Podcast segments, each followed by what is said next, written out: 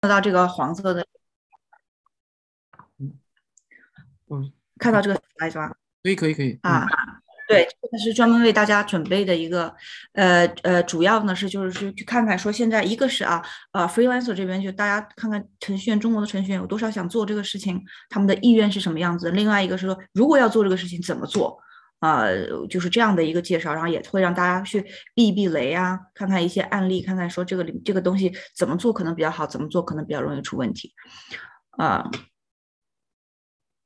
Wait a second. OK，呃，首先我们看一下这个整个，大家可能会首当其冲比较关注的一个问题啊，有多少自由职业程序员？中国这个大概这个池子有多大？这就是一个已经是一个世纪难题，因为我们现在说啊，中国有多少程序员？这个这个主要的这个这个数字，一个确定的数字是没有的。因为没有人会去挨家挨户的登记你是不是在做程序员，包括可能他从这个专业里毕业以后他不做这一行，包括可能说他做码农做到一段时间他被提拔变成管理层或者他转行，呃，所以说确实这个这个数字我们只能说尽可能的去统计。但第一个三组数字跟大家分享，第一组数字就是八百零九万，八百零九万这是二零二二零二一年软件从业人数，这个是来自于国家统计局的数据，八百零呃八百零九万啊。这个同比增长百分之七点四，但是大家不要忘了，可能软件业以外，可能比如说我就是个卖鞋的，那我也有有两个程序员，他们也算是从业人员，所以这个数它肯定不是准的。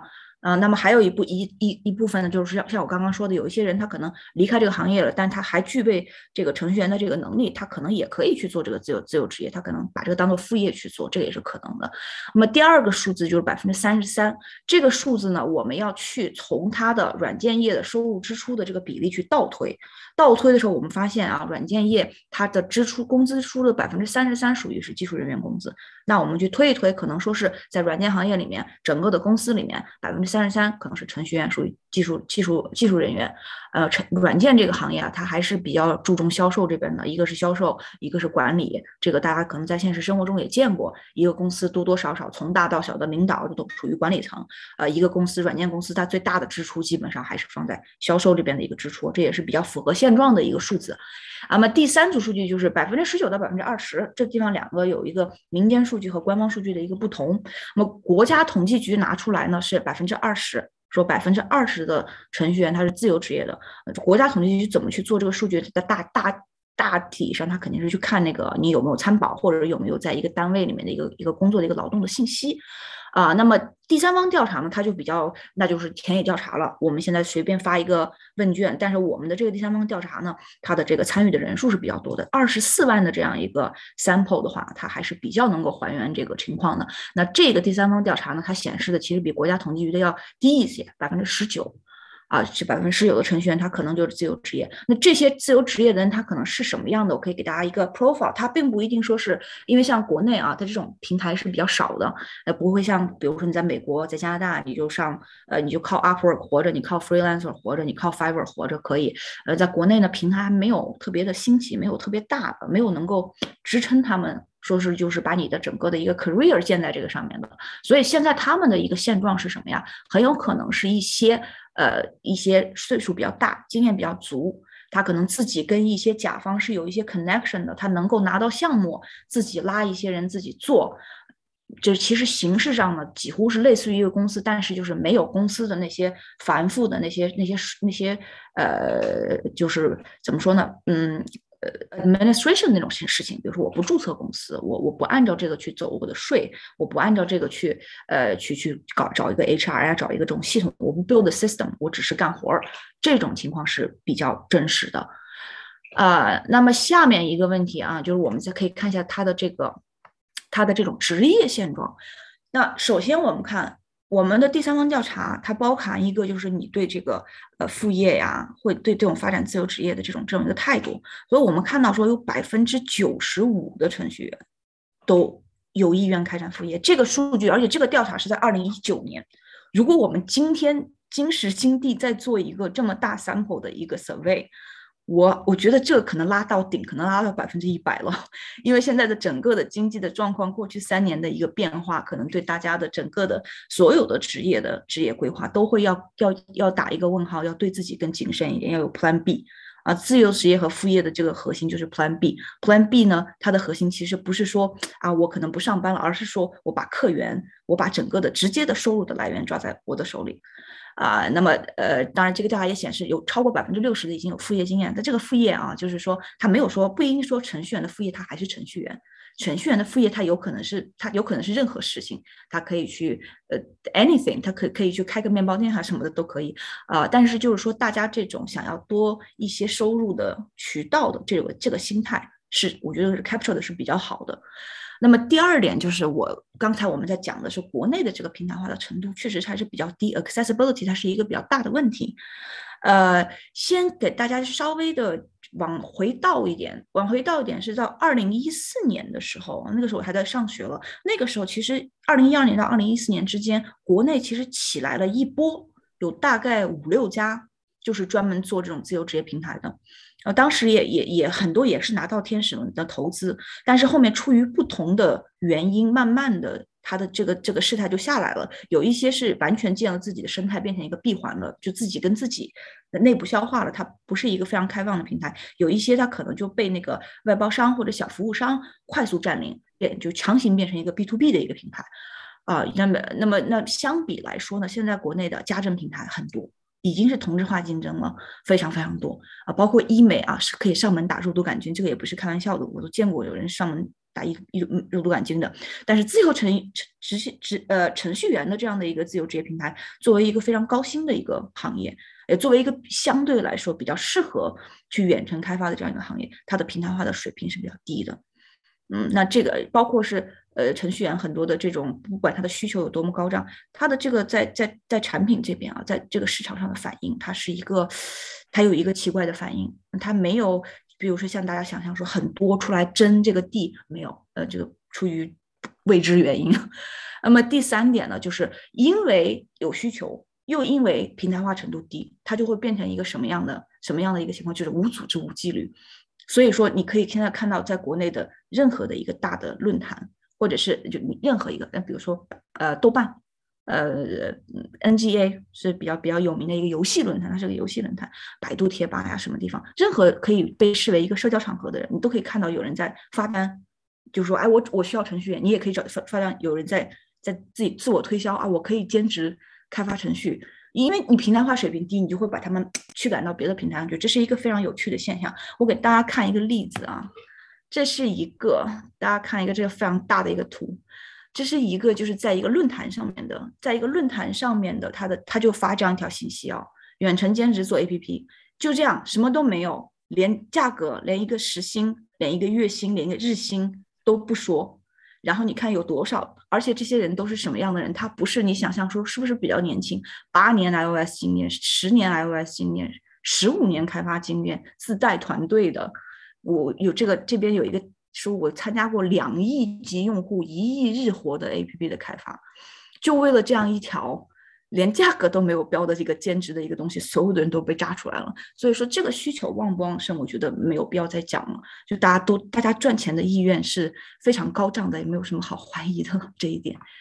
嗯，那么下面我们讲一下，就是整个的全球来说啊，这个市市面上自由的职业平台，然后大家比如说在加拿大，然后你想要接触到说可能自由职业的程序员，就可以尝试。但每一个平台它会不一样，我会给大家稍微的介绍一下，因为我们做调研啊，去调研这个竞品什么的，都花了很多的功夫。那么首先一个最左边，Upwork 就老大哥了，已经是上市了，呃，应该是微软是想要收收购它。Upwork 的形式是甲方发工单，乙方去发 proposal，我说。呃，我需要设计一个 logo，然后你过来跟我说，我 logo 设计的特别特别好，然后我价格也特别合适，我们两个就 match，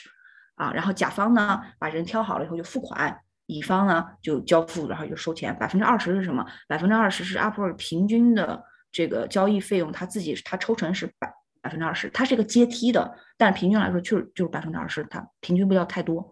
它下面是 freelancer，这个平台相对的小，然后它呢现在是比较集中的是。呃，开发 IT 这边的单子，我不知道出于什么原因，呃，它其实是没有限制的，但他这边现在这种单子多，呃，然后它呢是甲方出一个需求，出一个预算，在这个预算范围之内，乙方自己去报价，比如说我说我预算是二百五到七百美金，七百五十美金，你说我我我要五百美金我就能做，它是一个它是一个 bidding 的这样的一个一个东西，它 IT 单多，但是出于也不知道什么样的原因，它它现在下面在活跃的印度人非常多，印度老大哥呢，它价格相对的比较便宜，所以它这个上面的价格是非常卷的，一个网站的建站，它拿给你大概。一千八百块钱人民币，这个价格在国内是找不到人接的，所以它可能相对的已经就是市场已经被占领了。嗯呃，你如果是想物美价廉的，我觉得可以；如果是想去接单的，我觉得这个平台对中国人来说就不太 friendly 的这个价钱。啊，那么另外一个就是 Fiverr 和 Guru，sorry 这个地打错，Guru，G U R U，呃，他们两个比较类似，他们是。Freelancer 去 list 自己的服务和技能，比如说我设计个 logo 二十美金，它是这样子的。然后呢，你你要设计是你你想要一个 logo，你就去找，你说这个谁谁的这个 logo 设计的好，你在这些里面挑一个，它有点像类似于一个淘宝店的这种模式。那，这三个三呃四个吧，四个这种大的平台，这都是比较比较大的。Fiverr 也是市值比 Upwork 还要大，呃，他们的这个。他们这个呃，就是做生意的这个类型是不一样的，大家要去挑，要看一个可能更适合自己的啊。然后说你包括可能价格呀，包括说可能呃这个各个的人才储备的这个稠密度，因为我觉得 Upwork 这边它设计的比较多，设计啊、翻译，呃一些可能文字相关的比较多。啊，Fire 这边我我觉得什么都还可以。但是 Fiverr 这个模式，它可能不适合去做一个比较整的项目，它可能适合做一个小的，比如说你帮我设计一个首页，啊，这这个可能会比较快的就找到合适的。你整个一个大的项目的话，不太适合 Fiverr 这种模式。那么在右边这边，我们看一下国内的猪八戒、微课，就这个就是咱们刚刚说的，他们最开始的时候也是个人的，但是因为可能在管理或者是经营上一个，或者是你对这个整个的市场的了解不了解的一个情况，它在没有限制。服务商入驻的前情况前提下，很快就被服务商占领了。服务商有的时候能把能把价格打到比个人更低，因为服务商他可以让他的员工加班嘛，他可以让人家三班倒嘛。嗯，所以很快呢就会把个人全部都排出去。那服务商一多，你就要收他们保证金。保证金这个东西一上去了以后，那就基本上把个人职业者就赶走了。呃，猪八戒之前是谁跟我说说去用，就说要交把五千块钱的保证金，这样的情况呢，可能对自由职业者就不是很 friendly 了。但是如果找一些外包，有一个很简单的一个东西，你想比较便宜的把它做了，如只要你这个东西不是特别复杂，是很模型化的，其实猪八戒和微课还是不错的，它价格很低。呃，然后呢，就是我们刚刚说的情况遍地开花，CSDN、豆瓣、NGA、百度贴吧、电压、呃 QQ 群、微信群，这些都是非常非常稠密的这种现在私下的这种小交易在发生的地方，基本上每一个程序员他都有。加了几个这样子的群，看看说有没有机会寻觅一些。呃，我我经常跟跟大家讲，我说程序员这个群体做私活的，其实比例挺高的，但基本上到了二零二二年了，还在靠口口相传，它是一个比较古老的模式。呃，但其实这个背后它也有一定的道理。呃，就是比如说程序员他他这个东西，我们往后讲，就是一个它是一个生人交易的一个处境，也就是说，嗯。呃，我看这个，对我们马上想讲到这个点。我们首先先讲第一点，如何找到优秀的自由职业者啊？你你的需求越明确，你的需求越明确，你的价格越合适，你就会你就会快速的吸有吸求吸吸取到非常非常优秀的人才。Sky is the limit，这个是不是开玩笑的？我们上周刚刚是自己的这个平台是，呃，客户来了以后要这个客户要求说你要上交简历，那么上交简历的时候，我们才发现这是华为的工程师，呃，所以说你只要你的价格是合适的，然后你的需求是明确的，你你肯定是会一下子吸引来很多人，就像我们刚才看到的，你毕竟是一个连价格都没标就写了个兼职招聘 APP 的人，炸出来那么多人，找人这个东西不困难。找人这个东西绝对不困难，不管你是用最原始、最原始，你就百度贴吧、微博这种任何的一个社交平台都可以用。呃，所以找人不难。那么下面一个问题就会变得比较难，就是生人交易的一个信任危机，这个问题是始终是存在的。所以我们刚才说，为什么说啊？你看，可能程序员们在群里面呀，自己向自己推下，为什么用那种口耳相传呢？其实它除了平台化程度低，被迫做这件事情以外，它也有一个自己的内在的道理。它这个内在的道理就是。我不是完是生人，但不是不完全是，因为完全的生人交易这个东西，如果没有一个中心担保的东西的话，它是有危险的，它是有风险的。呃，IT 行业的，如果说你你你做其他的行业，你你设计行业，你可以比稿，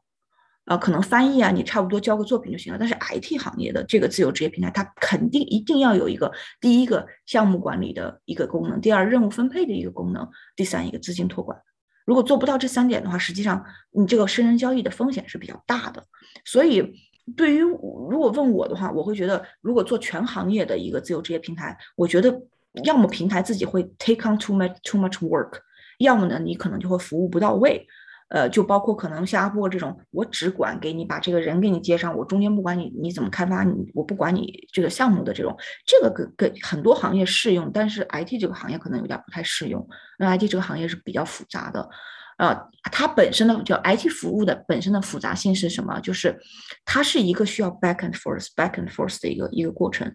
可甚至于用户的用户的需求甚至可能是错的，甚至最开始的时候用户都不知道自己需要什么，这是很正常、很常见的事情。包括我们在 ICP，我在 ICP 微软，我们因为我们创始团队大大概都是这几个公司出来的，我们经常会遇到客户，然后很有钱的客户、大客户跟我说：“哎，我是不是装一个那个系统？那你装那个系统干什么呢？我要做这个、这个、这个。”他他说我我他说的是 A，讲的是 B。就包括是非常 educated 的、非常熟悉的客户，他可能都对自己的需求他没有那么的明，他不用那么明白，所以这个本身就存在的。这个不管你是你是有多大牌的的服务商或者多大牌的客户，都存在这个问题啊。所以说它的复杂的特性就肯定是注定着你要多费一些心思的。所以说，作为平台或者是作为你要去找一个靠谱的一个团队，沟通很重要。对吧？我们说为什么？那那我们说为什么你要去找一个找一个自由职业的团队或者一个兼职的团队？大部分大概率是为了省一些预算。那预算省下来了是没错，你省了经济成本。那你要投入的是什么？你投入的是沟通成本啊，就是肯定是平衡的。呃，你你如果说你非常的不想沟通，你非常的不想管理，那那一个项目最舒服就最最少费你精力的时候就是外包出去。哦，我我反正一个包底价，我回头给你怎么改怎么改没关系。呃，如果你你你一旦说，哎，我我不想去做那么粗糙，或者说我有我有一些比较比较细腻的需求，或者说我有这个省钱的需求，那你就一定要就就是一个端正的心态，就是那我就要投入比较比较多的一个沟通的一个心力，反正两者不可兼得。嗯，我们那天我们还在跟一个技术人员，也是国内非常非常厉害的一个一个一个数据库的一个工程师，我们在谈论这个事情，因为他跟我呃跟我说，国内有一个团队。呃，他们的他们在尝试的一件事情就是，他们尝试说，可不可以把这个 IT 的这个服务啊，就是包括你提客户提出需求啊，我这边怎么去反馈，然后我这个这个这个反馈的这个我做的这个多少，我做了多少工作，这个工作算成多少小时，我应应该支付我多少钱？他们在做一个非常非常细化的系统去去去去去去衡量这个东西。但是不幸的是，这个团队好像已经做了两年这个事情了，但是。他还是拿不到一个很好的结果，所以说 IT 服务本身有复杂性，一个是要细细的挑人，二是要好好的沟通，第三是要发挥你的主观能动性，呃，凡事要多看一点，多管一点，多沟通一点，这个是一个比较大的一个一个一个一个点嘛。啊，那我们现在在。再就划到我们的重点啊，如何实现高效的远程开发管理？这里我我想把它就是以一个最最能够好明白的一个形式去给大家看一下，就是这样子的。这些都是一些可能比较会出现的，在你的你如果想要远程开发，这些问题你都会遇到。那么什么是不要做的？什么是可以做的？这个给大家标出来。那么我们一个一个的去看一下呢，因为这样它可能比较具体，呃，就，without going to 那种很多很多 detail 说这个，哎呀，IT 服务它是一个怎么样的过程？我们直接以 scenario 去给大家提出说什么样的一个一个呃一个做法，一个嗯一个 method，它可能是一个 approach，它可能是会比较合适的啊。那是比如说你首先第一件事情确定你这个开发需求，你的开发需求一如越细越明确。越好，不要给出，不要给到一个团队，或者是给到你的产品经理一个非常非常的模糊的概念，或者说只是一个 idea 的时候，就忙着去拉产品团队，这是一个大忌。如果你现在只有一个 idea，我的建议是你不要去找开发人员，你先找一个产品经理把这个东西梳理出来。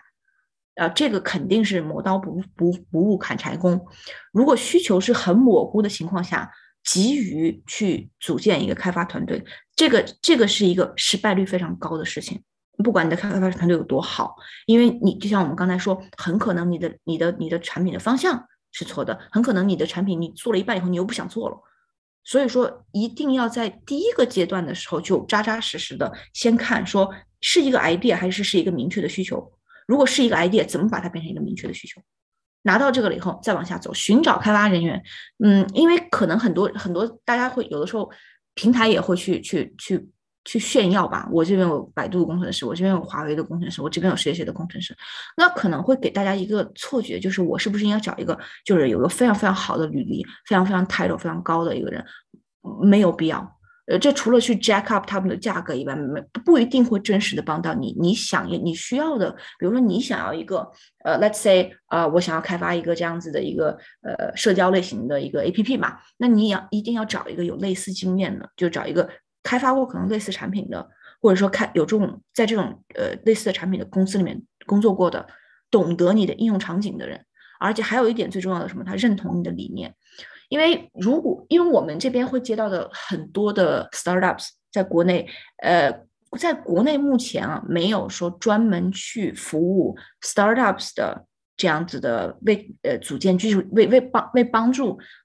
startups 组建技术团队的这样子的服务，它基本上是空白的。有一些孵化器他会说啊，我会帮你找技术人员，这个基本上他们都做不到。呃，所以 startups 就很容易遇到一个什么样的问题，就是你的每一个成员都可能成为你日后的核心的成员。啊，那即便不是 startups，你也你的你即便是找一个兼职或者远程的开发者，很多时候人们就会忽略这个，就是啊，我只是把这个工作交给你做，实际上你还是要找一个认同你理念的人，或者甚至是跟你，比如说我们在基本的一些呃呃一些理念上可以相互认同的人。啊，因为我必须要去强调的一件事情就是，并不是所有的你可能所有的 IT 的职位都可以拿出去去去去找这个远程的人或者找兼职的人。哎，你有一个 security concern，啊，就算是没有 security concern，你有一个呃 moral concern，也就是说，你你如果给这个人他的你的 access 去你的系统，那么至少你这个人的他的这个整个的做人的他的这个人的理念或者他的性格，或者他是不是一个 honest person 啊，这些其实也要稍微要衡量一下的。啊，那么对，所以不是要不要去盲目的追求说啊，这个人的学术背景怎么怎么样，而是要看他到底能不能把你这个事儿办了。啊，那第三点，我们需要多个开发人员的场景，这个是挺重要的一件事情。这个是，呃，这个比是比较普遍的。那现在你说很少有一个东西，说这一个产品或者是这一个开发，我一个人就搞定了。可能小一点的一个网站。或者是一个比较小的一个什么小程序啊什么的可以，嗯，大部分的项目应该都不可能是单人独占的。这个时候其实是有一个非常大的坑，非常非常大的坑，就是很多的时候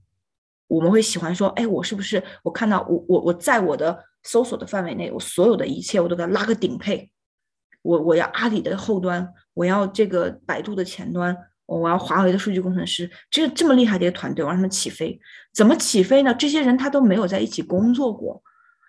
呃，一这个是一个很，这个其实大家如果去想一想，你会发现这个逻辑是不对的。其实你如果要找多个开发人员的时候，你最最好最好的就是你去找一个已经配合过的、相互配合过的团队。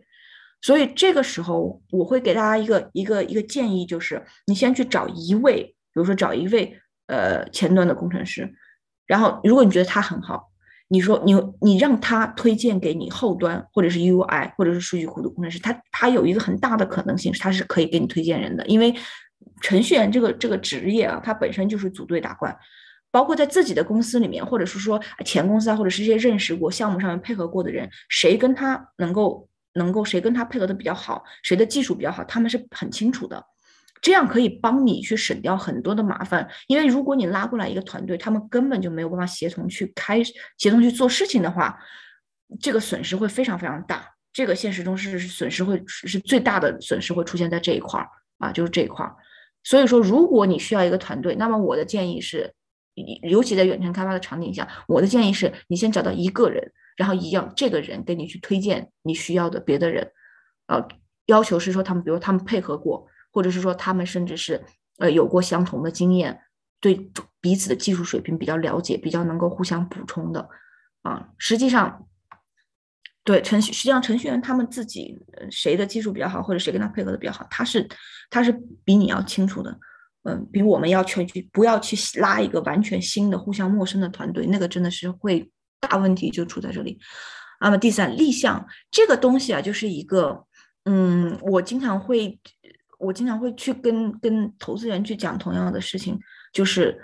呃，为什么需要平台？为什么我为什么找到这个人了？我不就跟他，我们就是一手交钱一手交货？问题就是一个是生人交易的一个钱的问题。啊，任何的一个，哪怕我们说我们我们聊得非常好，我们非常的切合，但是作为一个有钱要发生的地方，我始终会担心说，我会不会干了活，这个人不给我钱？那作为客户来说，我也会担心说，我就会不会这个人就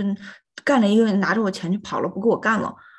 这个就是双方的一个我我一个一个信任的一个问题。那平台能做的第一件事情就是，第一，我把你需要信任的，就是你这个。Trust minimum 就是我信任最小化，我可以不信任你，但是因为有这样的一个程序，有一个流程去控制它，所以我不需要去相信相信你，我只要走流程就可以了，对吗？那么这就是第一个，第二个就是你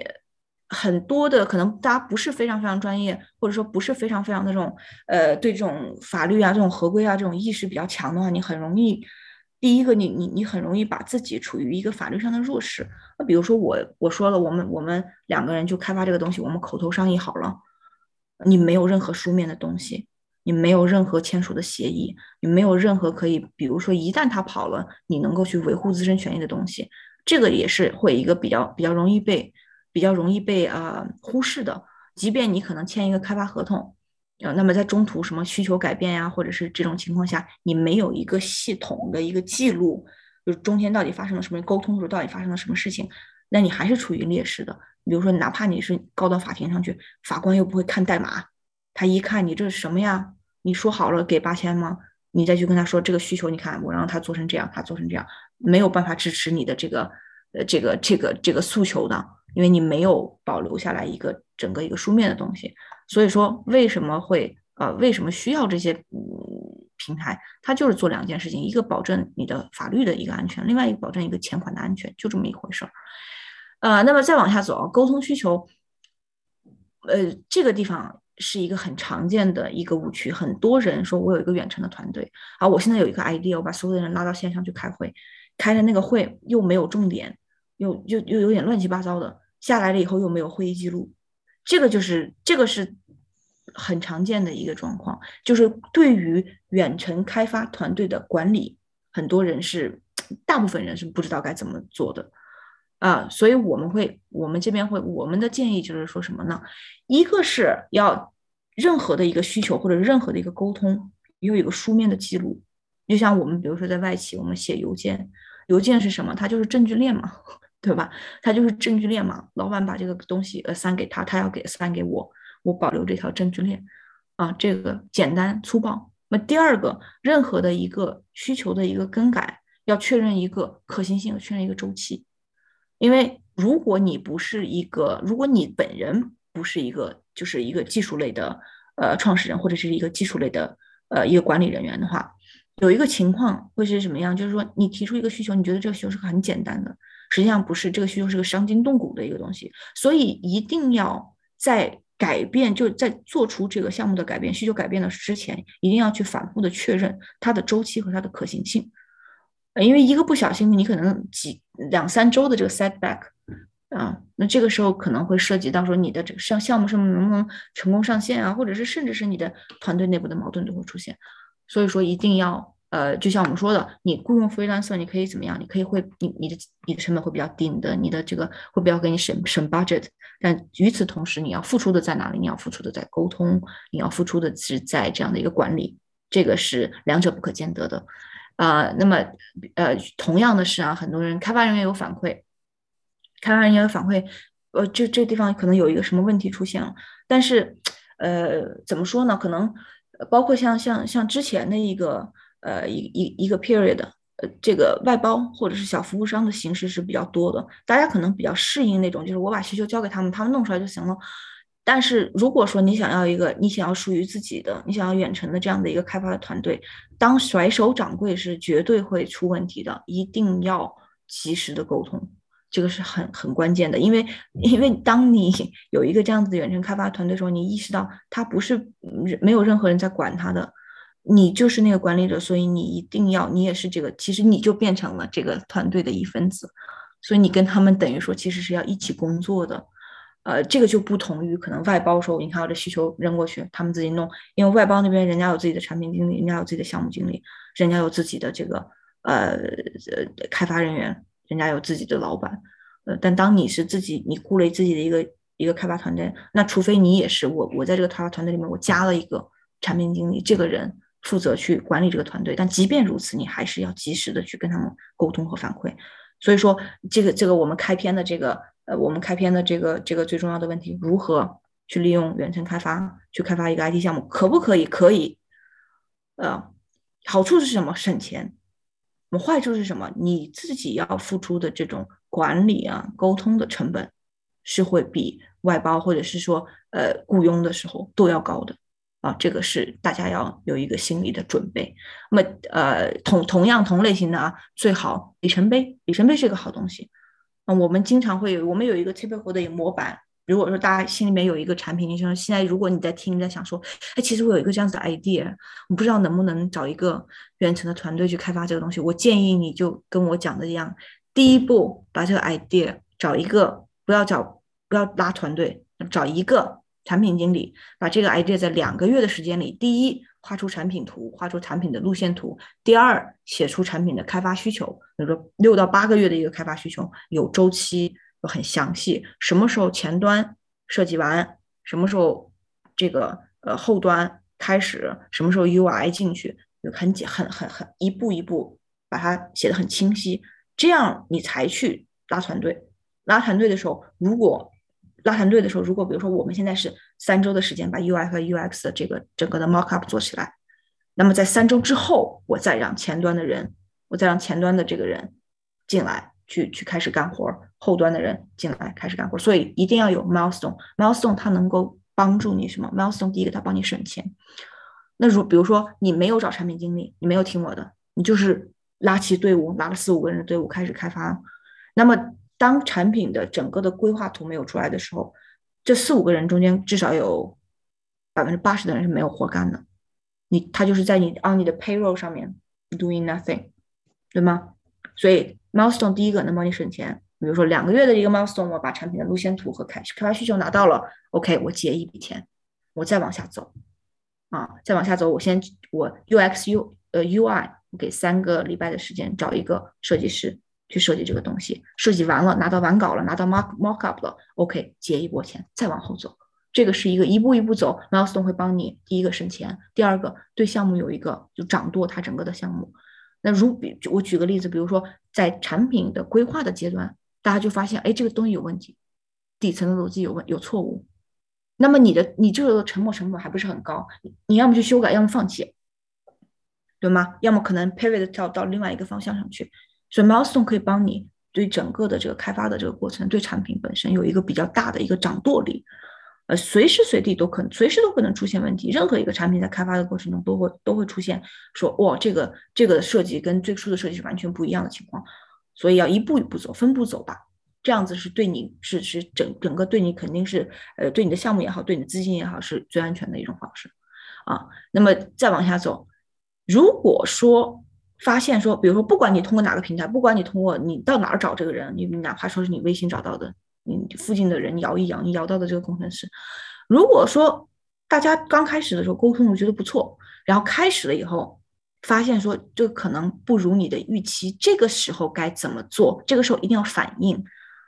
啊，呃，好一点的平台就是设计的比较好的平台，比较比较 sophisticated 一点的，它都会给你一个，就是你立项了以后，你雇好这个人，他会给你一个，等于说是一个什么呀？一个一个反悔期吧，呃，七七天无无条件退款这样的一个期间，一定要把这个期间用好，这个期间一定要多沟通，多看，多沟通，多看成绩，多多看他的整个的，多多考验他。那如果这个时候发现说这这个人真的不行，哪怕是过了这个七天的期，如果这个人真的不行，千万不要就是说有一种侥幸心理，说哎呀，或者不好意思啊，你说你这之前聊的挺好的，不要，这个是完全就是浪费时间，是合理的去立刻就把它停掉。你你如果你你哪怕说你过了这个七天七天保七天呃无条件退款了，你哪怕第十天第十五天，那你也是按天结算的，你还能把一部分的钱省下来。因为如果说你发现这个人他可能开发的这个或者不管他的风格啊，或者说不管他的这个能力啊什么的达不到你的预期，你就立刻要把这个人换掉，千万不要心存侥幸。因为如果心存侥幸的话，就真的就是就是就是对自己就很狠心了情况。所以说一定要当机立断啊，把它换掉。第最后呃到了第三个需求更改这个东西很常见，大家有一个产品的设计的需求需需求更改在这过程中是非常非常正常的一件事情，但是。怎么改是一个比较比较是一个是个重点，这个我们遵循一个原则啊，大改不如换项目，小改力图不加价，这是什么意思？比如说你说我我从我从一个可能电商类的东西，我要配备的是一个游戏，这个大改就干脆把前面这个项目砍掉，因为从零做起会比你重建那个东西要好得多。那么小改力求不加价是什么意思？比如说你现在有一个功能上的一个东西需求，想要改变它，最好的一个状况，最理想的一个状况是什么？是你和这个技术的，你说和团队去一起去沟通这个东西，改了这个功能以后，它可能会让这个产品更流畅一点。那对大家来说都是一个好的事情，或者说中间有一个有一个有一个改变，这个改变了以后会让他们后面的工作量变小。这样子情况下，一般来说，大家还是开开发人员还是不是会特别斤斤计较，他们还是比较这个程序员群体还是比较，嗯，比较怎么讲，不会跟你特别斤斤计较的一个群体。嗯，那他可能说 OK，那我们就接受这个。但如果说有一些比较大的更改，那比如说在页面上的更改，整个增加一个新的这种组件或者新的这种功能，那么通常的情况下，肯团队肯定会要求你要么加钱，要么就是加工期。如果是一个按月的，那加工期，嗯，如果说是一个，如果说是一个这个按项目的话，那可能就是要加钱。这个这个是也是一个非常非常现实的一个一个状况，因为什么？因为呃，在在自由职业这边，它跟雇传统的雇佣不一样。雇佣嘛，你你月薪拿到了，老板说做什么就做什么。但但在自由职业这边，说白说了说白了，大家可能是拿日薪或者是拿这个时薪的。那么这个地方会有一个比较大的一个 challenge，这个 challenge 是你认为这个需求可能只需要做四个小时，但程序员跟你说这个需求我要做两天。这个时候谁听谁的？如果是在雇佣的环节，他是你的员工，那当然是就你是他老板，对吗？他是你的全职员工，那那当然是他听你的。但是在你有一个这样子的远程或者自由职业者组成的团队的时候，就态度就会有一个改变，你自己会有一个改变，他们也会有一个改变，一切都要去去商量。说 OK，我们可不可以比如说中和一下，我们加一天的钱，或者说怎么怎么样？但是这种很强硬说，哎，我认为就是四个小时这种，这种我们不建议用一个很蛮横的或者是很很这样子的一个态度，因为因为自由职业者他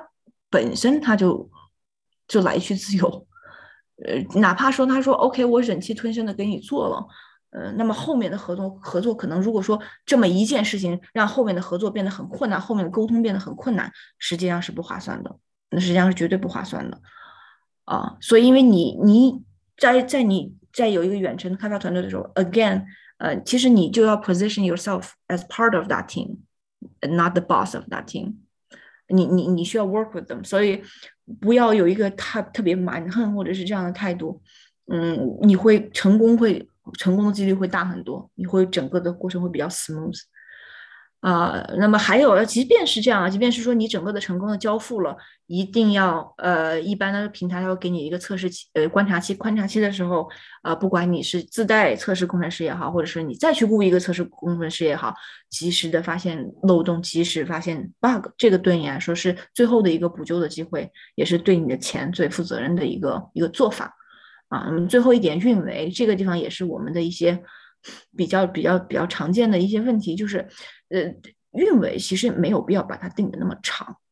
没有必要，因为技术改变的非常快，技术变得非常快，因为甚至说，比如说，呃，就看取取决于你做什么像。我们就是说做一些电商网站，我们上来说，哎，这个运维做多长时间，签就签五年的，其实我都会劝退，我觉得没必要。我说五年以后你都不知道你在做没有在在有没有在做电商，且不说这个平台还有没有在运行，所以真的没有必要。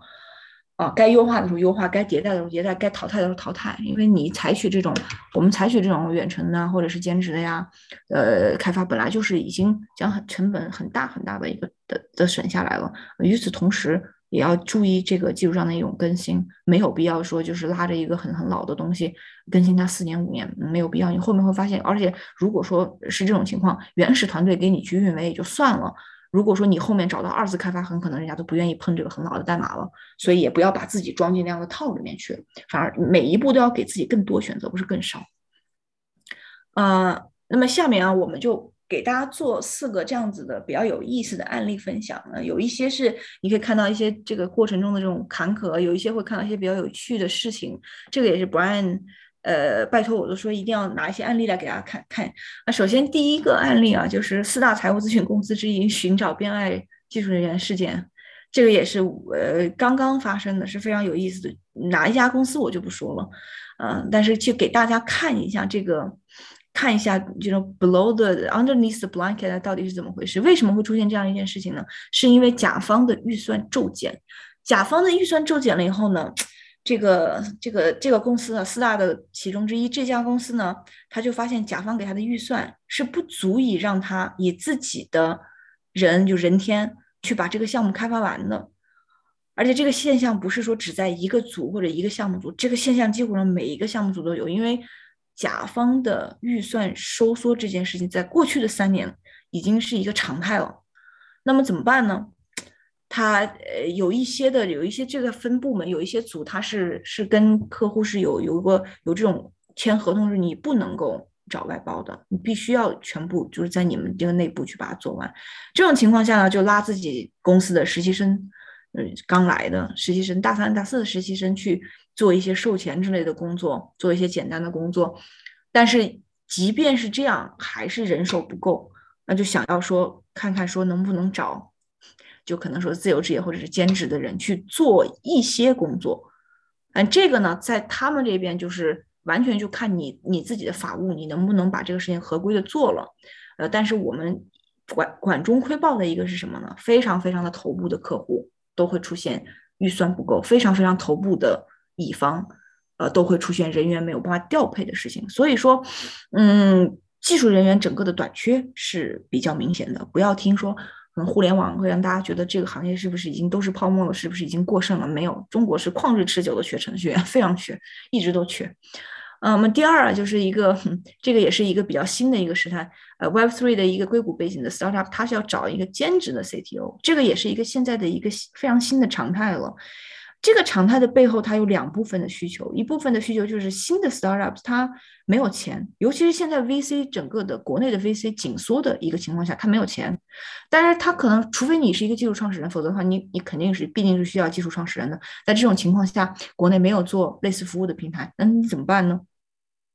？OK，那他们要找 CTO 是一个刚需。但是他们呢又不可能 afford 一个全职的一个一个 CTO，因为相对的来说呢，对他的这个行业的这个技能啊要求还是还是有的。但是呢，还是有人去做，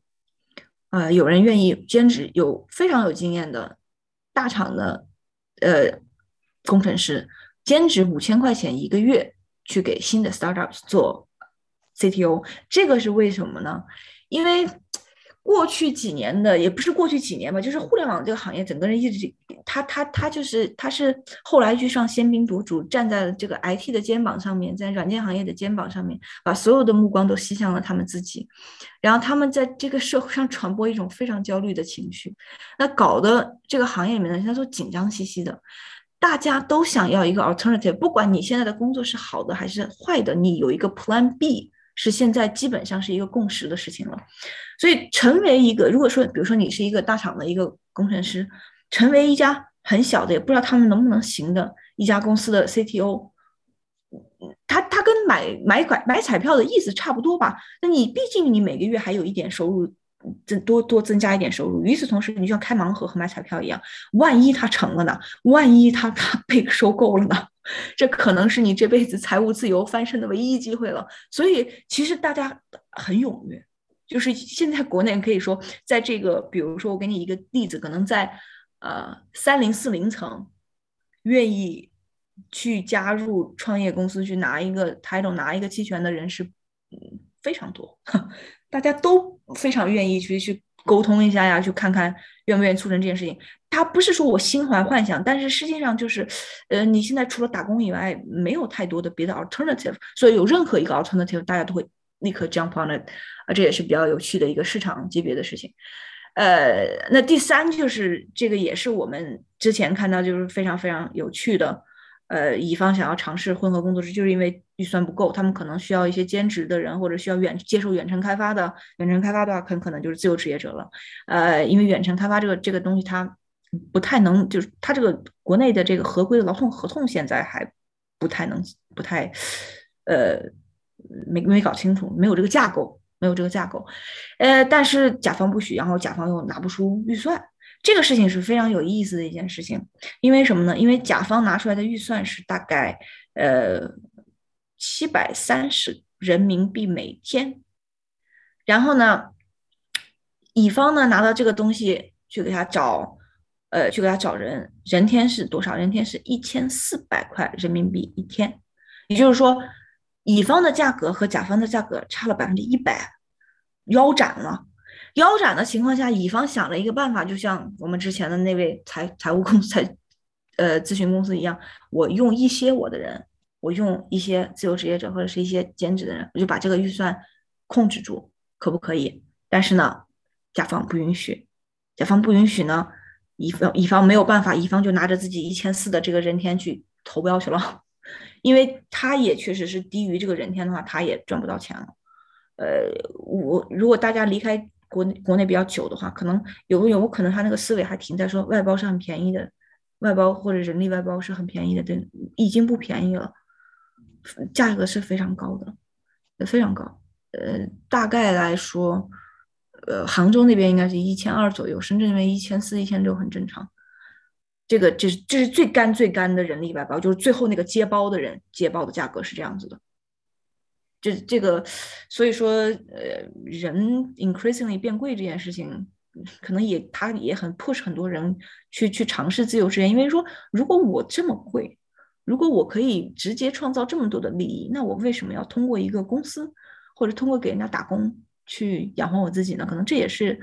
过去三年很多人在思考的一件事情。骤然发现，可能很多人在。呃，想要去开展副业啊，想要去做自由职业者啊，想要呃，相比起远程，相比起这种普通的呃传统的工作，更愿意去做自由职业，跟这些呃的都有关系。那么第四个就给大家分享一个非常非常具体、非常非常的就解剖一个案例。这个案例是非常有意思的，因为是我无意中遇到了一个，就是当年二零一四年的时候，那个时候呃做了一个这样类似的平台，而而而且倒闭了的一个女创始人。我是非常无意间遇到他，然后我们就在交流这个事情，他也问了我很多事情，然后我就仔细去问他，他当时是发现了一个什么事。那当时我们刚刚已经看过那个，呃，呃，do's do's and don'ts。那我们现在去回过去看这个案例的时候，你就看到他犯了多少致命的错误。首先，第一，他呢接到客户，接到客户的客户是需要多个程序员的情况下，那么他们的平台呢让客户自己去挑。挑前端，挑后端，挑挑一群完全不认识、彼此根本就不认识的人，组成一支队伍去做开发。那这个啊，我们刚才已经看过了。这个，我们看到这个需要多个开发人员去年，这个是千万不能干的一件事情。他们就干了，干了以后呢，下面一步也是一个很很很，也是一个就是在这个地方的一个事情。我们在立项的时候，在 Nova 你在立项的时候，两个东西你要签两个东西，第一个是一个三三方你。呃，我这个你，你还有程序员三方的一个三方的一个权利义务分配的一个协议。那么第二就是你和开发人员的这个开发协议。这个地方啊，它实际上有没有风险？它是有风险的。任何一个这样的平台，它都是有风险的。呃，我也可以很就是很明白的告诉大家，像 Upwork、Fiverr 这种平台，它严格意义上来说它都不合规，因为你比如说你的你在你的平台上可以发出来说，比如说我要爬虫这种需求可以直接发出来，这个肯定是 problematic，你你至少要你主观能动性上至少要屏蔽一些字段，不要发出来可能疑似违法的东西。呃，嗯，很多的平台它倒在哪里？倒在这个权利义务分配没有分配清楚上面。呃，导致什么？导致开发失败了以后，开发人员，那你退钱，这还不够，连平台都要承承担连带责任。这个地方是一个，呃，如果说有大家有在想说，哎，我也想做这种类似的自由职业平台，因为它现在是一个比较火热的赛道，那么我一定是建议你们要把在当地的法律的情况下，要把这个开发，要把这个平台，呃，用户平台，然后开发者的这个三个三方的这个责任义责任义务一定要划清楚。因为基本上这个东西是可以把你拉倒的，嗯，他们呢就是这样，他们先组队组了一个这样的队伍给客户，组队的开发就非常非常的不顺利，不顺利到最后呢，客户要求退钱，他就退钱，退完钱了以后呢，还是不行，因为客户说什么，你你耽误了我很多时间，对吗？你造成了我的损失，所以我第一个我要告这些开发人员，一个一个的告，第二个把平台给告了。把平台给告了以后呢，他们刚那时候他们也刚起来，但是他们前前几个客户根本就没有赚到什么钱，因为像小单啊，你开发个网页啊这种的，基本上是你能赚多少钱呀？你拿一点点服务费，这一下就把他们直接弄倒了。不不不是说倒不是说把他们搞得破产了或者什么，但是一下子就让他们觉得这个事儿其实是没法做的，因为中间有太多的坑。然后他找到我，我们在聊这个事情，我们就在细细的梳理，一步一步的，一步一步的做错了哪些事情的时候。其实我们发现，然后我最后就跟他说：“你说最开始就错了，大家可以今天这个分享结束以后，我去睡觉，大家可以去 up 会上看一下，你就是光去看热闹，你大概翻个五六页，你会发现什么？就是其实那些客户发出来的需求，你就有一个判断，就这个客户是不是个明白人？因为有的人他发出来那个需求叮叮咣啷，甚至我见过有一个人就是 all caps 没有标点符号，真的确实连看都看不懂。”所以说，第一个就是你要知道，比如说你做一个这样的平台，客户是什么样的人是你没有办法控制的。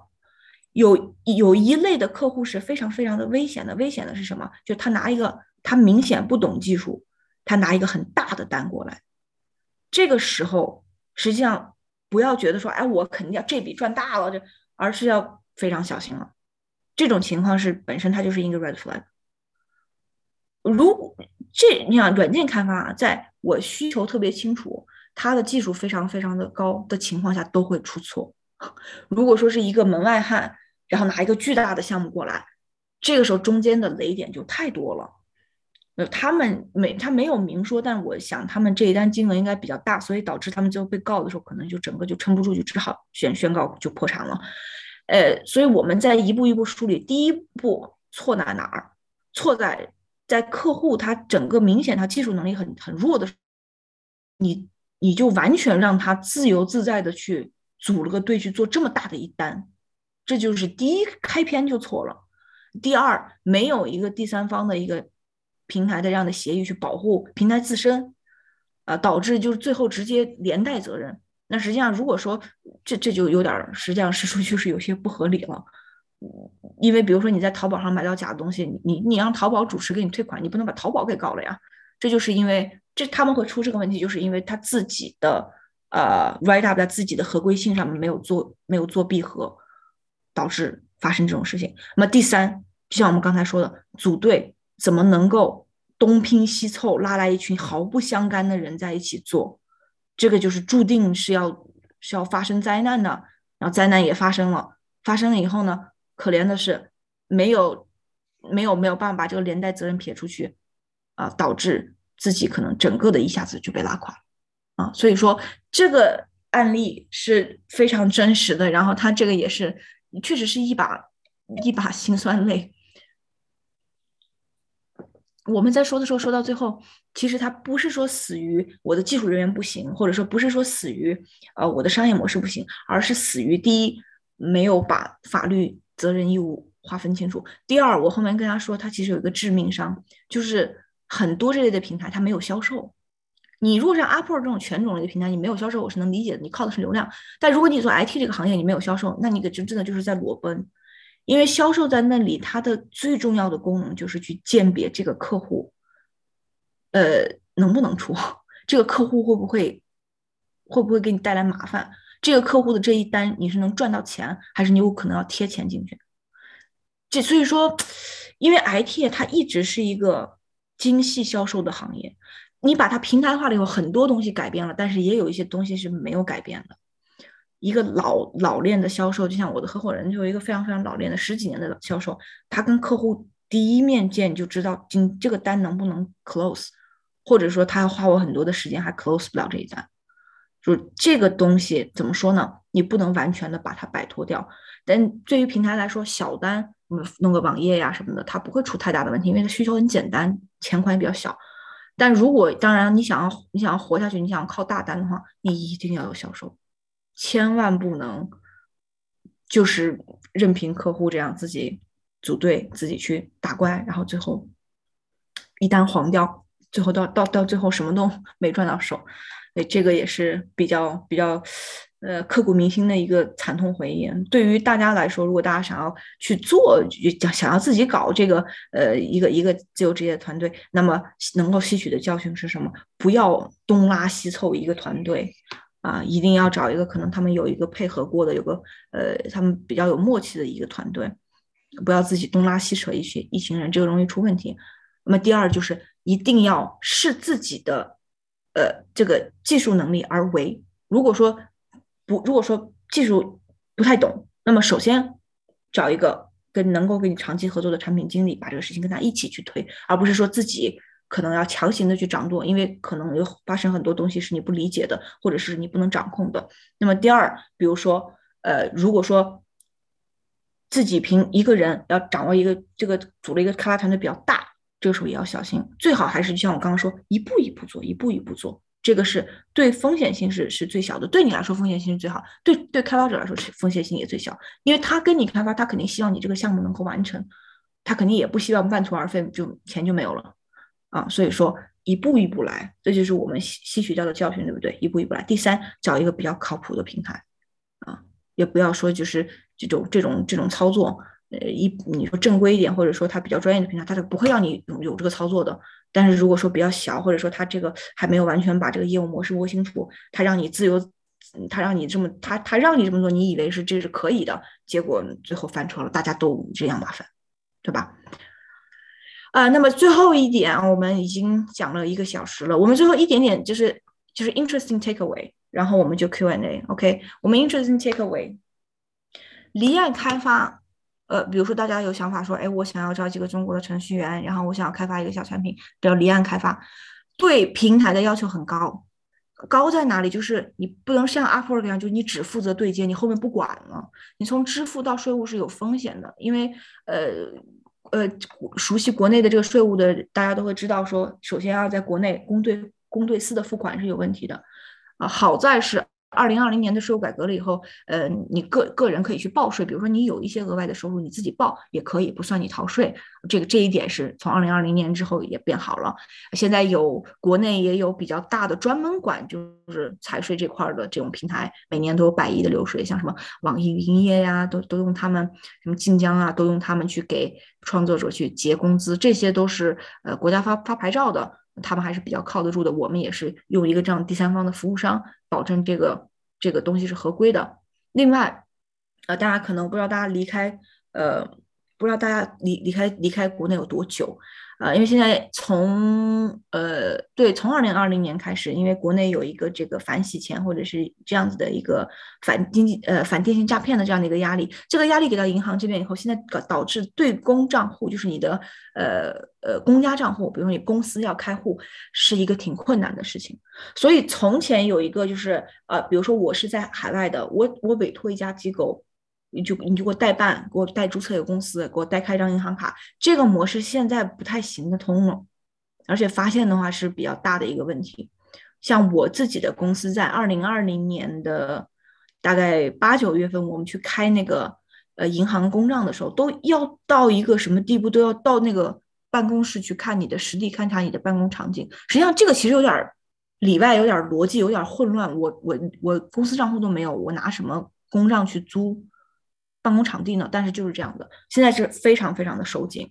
啊，所以对平台的要求是比较高的，大家一定要小心。不管你是说在国内注册一个公司去做也好，或者说你说我找一个自由职业平台，我去通过他们去雇佣人一样，对他们有一些鉴别，最最好甄别，最好还是就是多问一问，看看你这个风控是怎么做的，把一些细节的地方问到。那第二。其实，如果说大家想说，哎，我我我有这种创业的 idea，我想往这个方向走，因为这是一个挺热门的赛道啊，然后各各个地方的这个就市场划分又比较比较比较垂直，所以说，如果说有大家有这个创业这种想法，那么我的一个比较比较大的一个 takeaway 给你就是，白领自由自由职业比蓝领要好做，你的风险更小。我这边程序员，我最最大不了，你觉得这个东西没开发，我把钱退给你，对吧？我把钱退给你。如果说是白蓝领的很多，他东西可能涉及到，比如说家政，涉及到可能接触到小孩子，或者包括我看到之前好像那边有一个有一个人他弄了一个 A P P，就是帮你遛狗，包括自己家的宠物。如果一旦出现什么比较 nasty 的事情，这个就非常难甩脱。白领的这种这种类似，不管是设计也好，不管是开发也好，我了不起就退钱了，不会出，就不会闹出人命，或者是不是闹出比较什么恶性的事件。因为现在做家政的这种平台也很多，你你其实其实我觉得他们的风险更大，因为如果真的被人就什么把家里孩子抱走这种，我觉得就无法想象，说不定整个行业一下都冰了。所以呃，高技能的这个还是比较好做的，呃，比如说设计类，你可以让他们比稿啊，或者是翻译类的，可以让他们去交一些这个呃过往的材料，或者甚至是 online test，呃，去去去确保服务的质量。然后这个即便我没有服务好，最差不了就是退钱，它的风险比较小。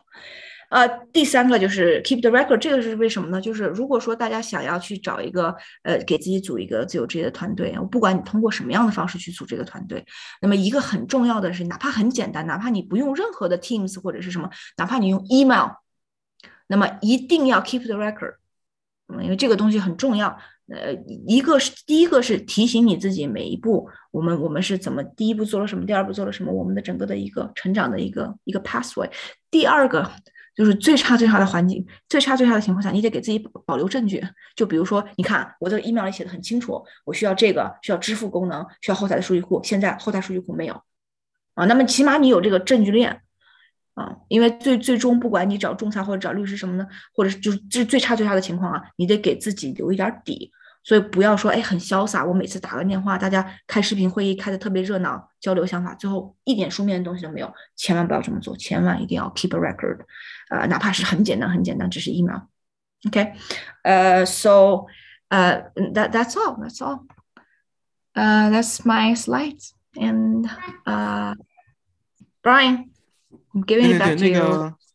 OK 啊，我觉得这个非常感谢这个 Charlotte 这么晚了，在国内还还在给我们带来这么，我觉得非常非常有有实战经验的这样的一些东西啊，所以我觉得也是特别好，真的是嗯，然后一听就是做过很多事情才能够有这些积累，所以我觉得就是说那个接下来这个机会也很难得啊，大家赶紧提几个问题，也得让 Charlotte 那边早点休息，不要搞得很晚，是吧？OK 啊，谁有问题可以赶紧提出来啊？妈妈，对。啊，大家要是有什么，比如说，哎，我我，呃，包括是说你可能有些想法，你想找这种团队，哪个平台比较适合你，或者是说财税上面注意哪些问题，或者是说国内的开发，anything，啊，anything。那个我我先问一个吧，这个就是因为就是那个商尔这边也在做这个平台嘛，所以就是你这边，比如说你再去评价啊这些国内的这些，呃，不管是开发的个人也好，或者团队也好，你会有什么样的一些？呃，定量的一些标准去，呃，去划定他们的这个能力嘛，嗯，交付能力或者说其他的一些沟通能力之类的。嗯嗯，我我我明白这个这个这一点是一个非常有有意思的事情，因为比如说你这个工程师，你之前在做过哪些项目，或者你的自己的工作经验，或者你的包括你的技能啊，这些我们都可以去，我们至少我们至少可以考吧，我们至少可以面试，我们至少可以去，呃，在在客户要求的情况下，我们可以跟他进行安排面试，甚至可以做笔试。但是你讲你讲到的一个点是非常有意思的，就是这个工程师他会不会跟客户沟通？这个其实是一个怎么说呢？是一个还需要再再努努力的一个方向，因为你会发现，好多的程序员他默认他 default 的那个那个 setting 啊，他是不太会跟客户直面去沟通的。所以在我们自己的社群里面，我们会向大家推一些，比如说呃一些啊如何成为自由职业者，如何去跟客户有效的沟通，甚至最基本的如何沟如何去跟别人有效的沟通这样的一些课程。这样一些免费的一些东西，就让他们自己去自我学习。因为有一个 assumption 是你不能做的，就是你不能，你不能希望说，哎，你看我这边客户来了，你就立刻变成一个自由职业者吧，我这边能赚很多钱。这个想法是不对的，这个中间其实还有一步要走的。就是你有技术，然后你也有能力，然后你看到这边有客户，但是你还是需要再有一件东西，你才能踏出那一步，可能是去做去做兼职啊，或者是成为自由职业者。这一步就是你的一种心理建设吧。当然，现在因为市场的压力会比较大，大家都比较缺钱，所以他可能这个信仰之跃吧也就跳了。呃，但是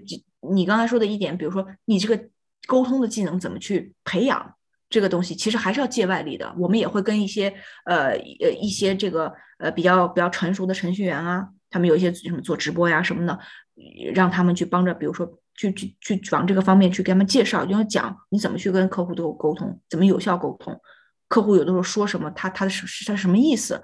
因为在这种自由职业的模式上，我帮你省钱是帮你省到说你你不需要去花这个外包的钱，但是在我这一端，程序员这边也会有面临一个倍增的一个压力，就是你要直面客户，没有销售挡在你前面。不要当然我们的客服我们是有客服的，我们会你真的有什么问题我们会介入，但是这个地方一个比较大的改变就是你也要程序员也要直面客户了，这个时候你自己也要做好一个心理的准备，你也要。愿意付出，啊愿意去跟跟他沟通，而愿意去听，然后愿意去可能多多花一些精力。所以这个一个是专业的技能，专业的技能其实好弄。你哪怕是说你，比如说只要客户需要，说来拿个笔试也好，拿个面试也好，我们只是一个 pathway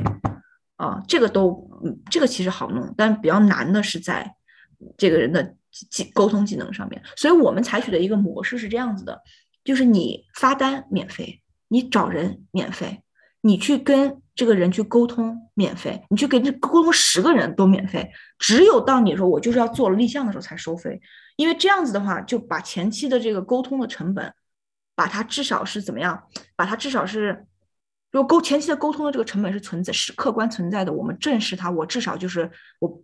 我至少把它弄成免费的吧。你自己去看，你自己去多沟通。如果说这个程序员你觉得真的是实在是真的就说话听不懂，换下一个吧。如果是这样子的话，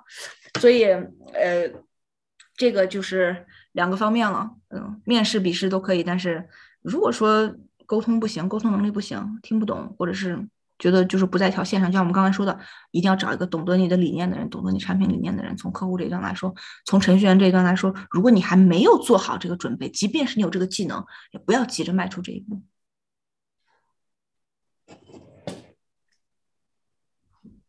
嗯，其他同学有什么问题？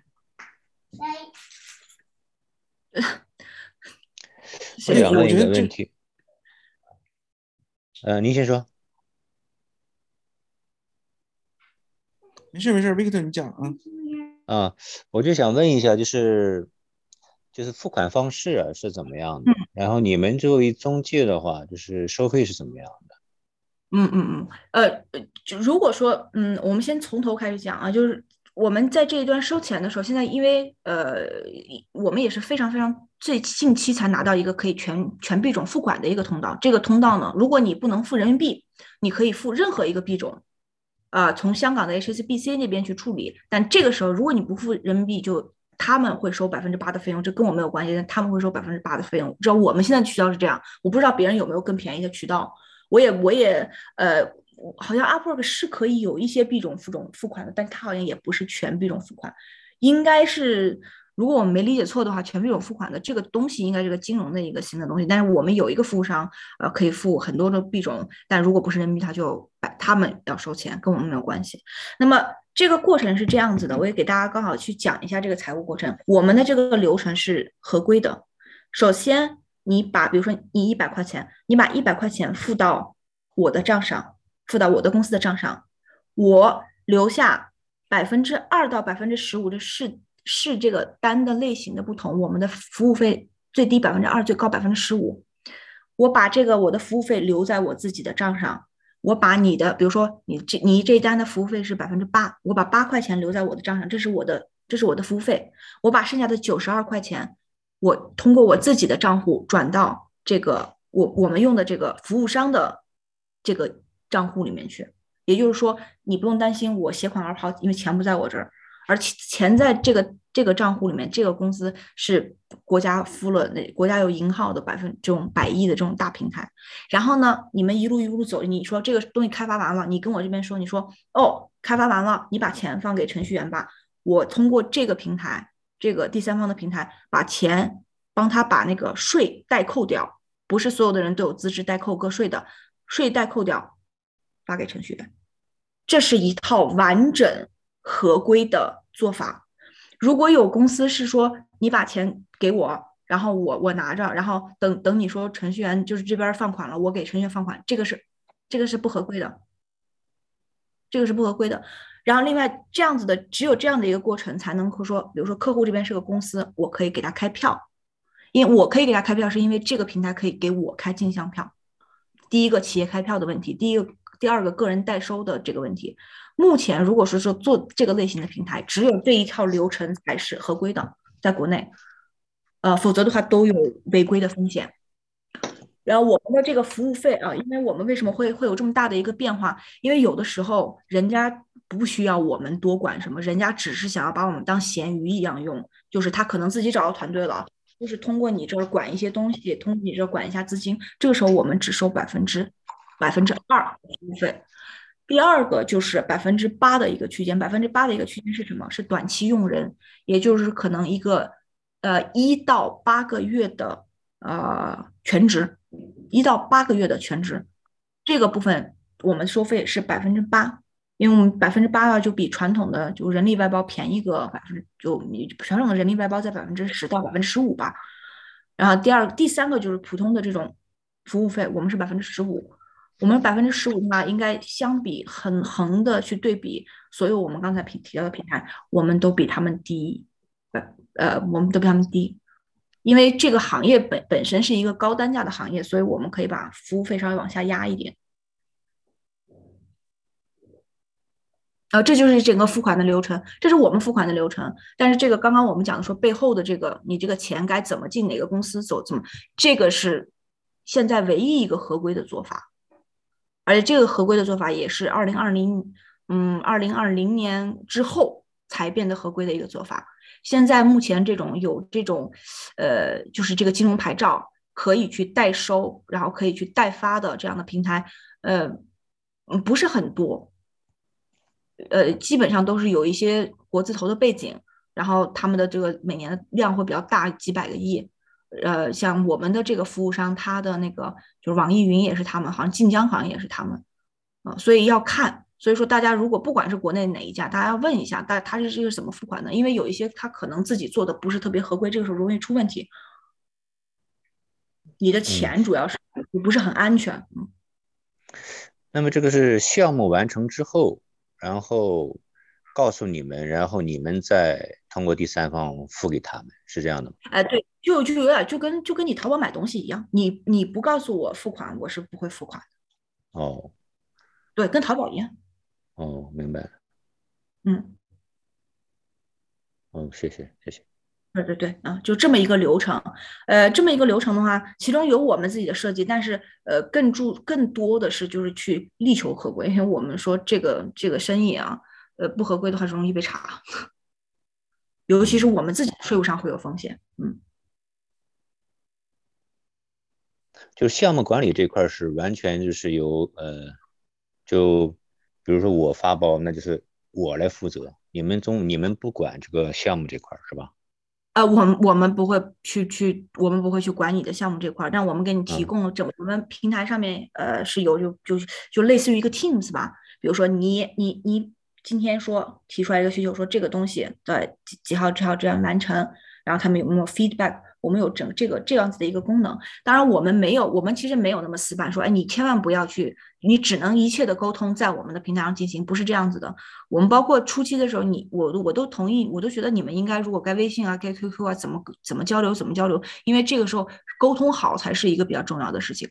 啊，我们提供的一个核心的服务是什么？第一个，钱款的安全，呃，公对私的转账的一个合规性，这个是我们，这是这是我们干的。第二个，我说难听一点，就是我给你把整个的证据链保存下来。也就是说，今天你提出来这个需求，他接受了，接受了，他要没做，那就是他的问题。就是这么一个功能，我提供啊，所以就是这样子的。呃呃，整个的项目管理呢，肯定是客户自己管理，那或者说你你自己，你你的呃技术人员去管理，或者说你找了一个技术人员去管理，我们是不会越俎代庖的。那我们提供给你的工具是什么呢？你提供给你的工具是把它管好，把它 keep on the record，就是它在 paper 上面你可以看到一个证据链。这样子的话呢，未来有什么事情，你对你是有利的。嗯嗯嗯，对，就不要说哎，大家对，就可能有的时候大家现在开个视频会议啊什么的，一晃神儿说说了什么不知道，这个就很不利对自己。嗯嗯。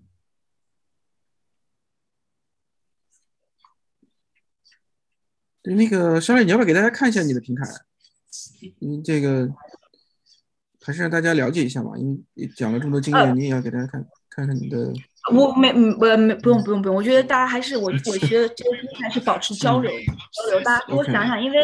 呃，我我想知道有没有说大家有没有想法说，哎，可能说呃，中国的程序员是不是比加拿大的便宜一点呀？或者是有没有想说在这边做一些呃，做一些创业呀？有没有什么想法呀？大家交流交流。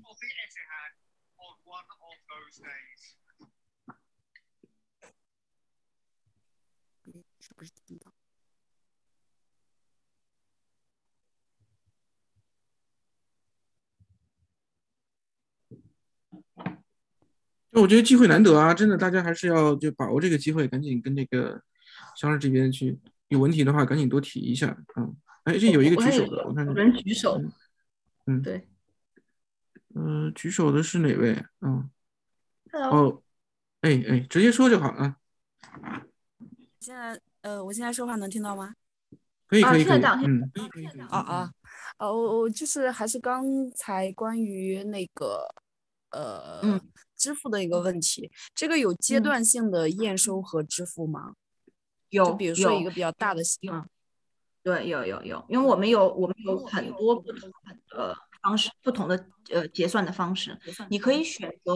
呃，你可以选择按照日结。你如果按照日结，我就会按照比如说每日的你规定的这个这个金额，可能到比如说你规定的时间，比如晚上八点，我就放一笔钱。你也可以规定周，你可以规定月，你也可以规定一个比例，就是比如说我开始立项目的时候，我拿出来多少，到这个里程碑达成，我拿出来多少，到这个里程碑达成拿出来多少，这个完全是你都可以自己设计的。你都可以自己设定，因为对于这个这个这种类型，比如说，尤其是一个中短期的一个项目来说的话，这个基本上是必然的。而且我们是鼓励大家去去这么做。像我们刚才说的，我们鼓励大家去设立里程碑，一点一点的去把这个事情做完，一点一点的放款，这个对大家来说是最安全的嘛。所以，所有的就是不管你你在哪设里程碑啊，然后不管你设里程碑的时候这个金额是多少，或者说这个比例是多少，基本上都是可以自由的、自由自由的选的。嗯。